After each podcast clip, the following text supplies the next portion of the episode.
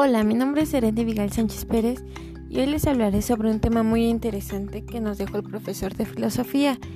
Es acerca de la importancia de qué es ser un buen docente. Bueno, pues la verdad es que nadie se ha preguntado esto. Y yo creo que es algo muy interesante ya que en esta situación que estamos pasando sobre la pandemia es algo muy distinto para todos, o sea, tanto para nosotros como alumnos como para los profesores. Este pues ya que se les puede dificultar a ellos la forma en cómo enseñar desde una computadora y a nosotros aprender desde una computadora. A ellos pues obviamente se les hace difícil ya que creo que hay algunos que no saben el manejo de estas y pues a nosotros en poner atención a las clases y en actividades que elaboramos aparte de estar estudiando. Yo en mi caso tengo un hijo de, de un año y pues en estos momentos sí se me hace muy difícil porque tengo que hacer las labores de la casa, atenderlo a él y aparte entrar a clases y hacer mis trabajos y todo eso. Entonces pues como que no puedo estar concentrada en una sola cosa, como ir a la escuela, irme a sentar y ponerle solamente atención al profesor. Aquí pues tengo que hacer un buen de cosas y como que no es lo mismo, no es el mismo aprendizaje que se aprende desde escuela aquí en casa. Y pues este pues es un trabajo muy difícil que creo que les cargamos a los, a los profesores que nosotros aprendamos desde casa. Y bueno, pues empecemos con una pregunta que es ¿qué es para nosotros un buen docente? Pues bueno, docente es la forma profesional a la enseñanza que trata de facilitar de toda forma posible el aprendizaje del alumno. Un buen docente es la persona que intenta, bueno, más bien es aquella que brinda varios recursos para estudiar. Eh, pues el profesor de filosofía nos dejó ver una serie en Netflix de acerca de un profesor que obviamente daba este filosofía, pero como que los alumnos, el alumno era un, bueno, el grupo era como un caos y no tenían disciplina, nada, o sea, estaba pues sí hecho un caos. Entonces este profesor pues como iba ahí en ese grupo su hijo, como que buscó la manera de cómo ganarse a los alumnos haciendo que aprendieran y como que cambiaran. Pues su forma de enseñar fue haciéndose amigos, amigo de ellos. Y una forma más fue que les enseñara por como hablando y así todo en plática, ajá, plática así de amigos. Y pues ya no era tanto así como de copiar y copiar del pizarrón y escribir en el cuaderno. O sea, fue distinto.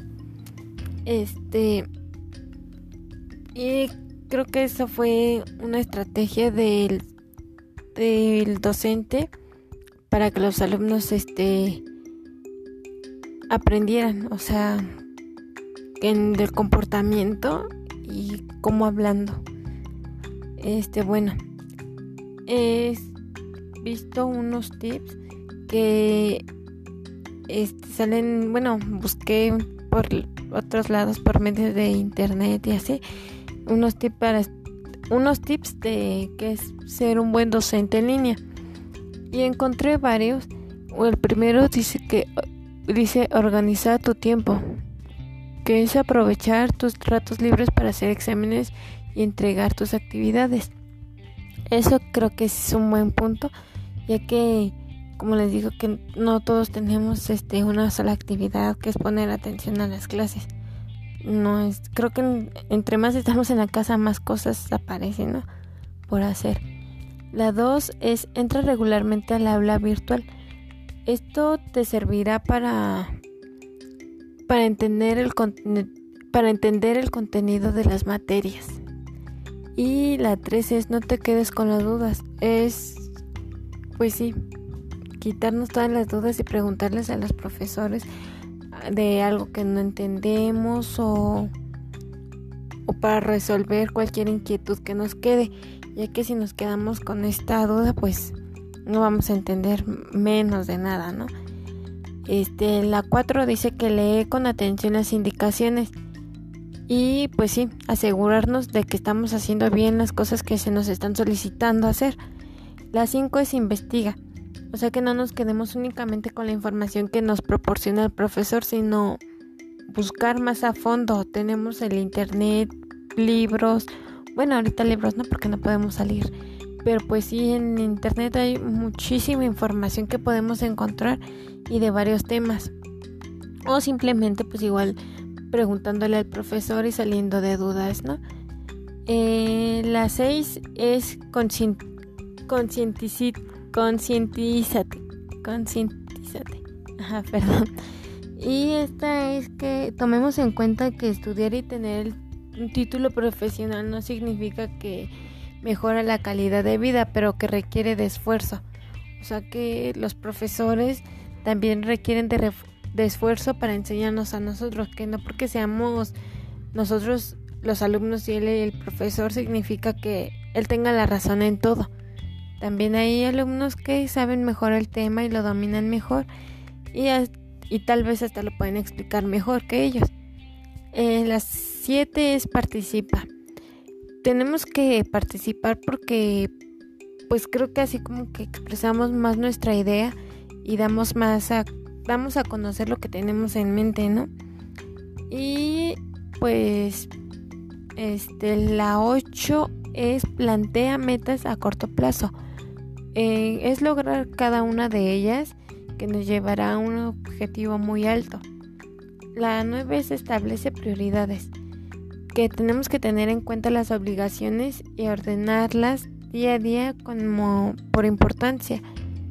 Pues en este caso los trabajos, que sabemos que las fechas que nos dan y entregarla ese mismo día, o sea, no pasarnos de, la fecha limitada. Luego hay unos que ponen excusas que ni siquiera porque no la hicieron por flojera o así. Y la 10 es ponte cómodo. Es este pues estar en un lugar con buena conexión a internet, mm, no tener distractores como el teléfono o así. Pues hacerlo por nosotros mismos así. Poner atención a, al profesor porque pues ya ya no es responsabilidad del maestro buscar este cómo hacernos aprender si él está haciendo todo lo posible. O sea, nosotros de aquí pondremos de nuestra parte solo estar sentados enfrente de la computadora sin ningún distractor y poniéndole atención al profesor y anotando este apuntes en el cuaderno. Y bueno, esos fueron unos tips que yo encontré y los anoté para estudiar mejor en línea y cómo ser un buen docente en línea, tanto para profesores como para nosotros los alumnos. Bueno, gracias, esto fue todo y hasta luego.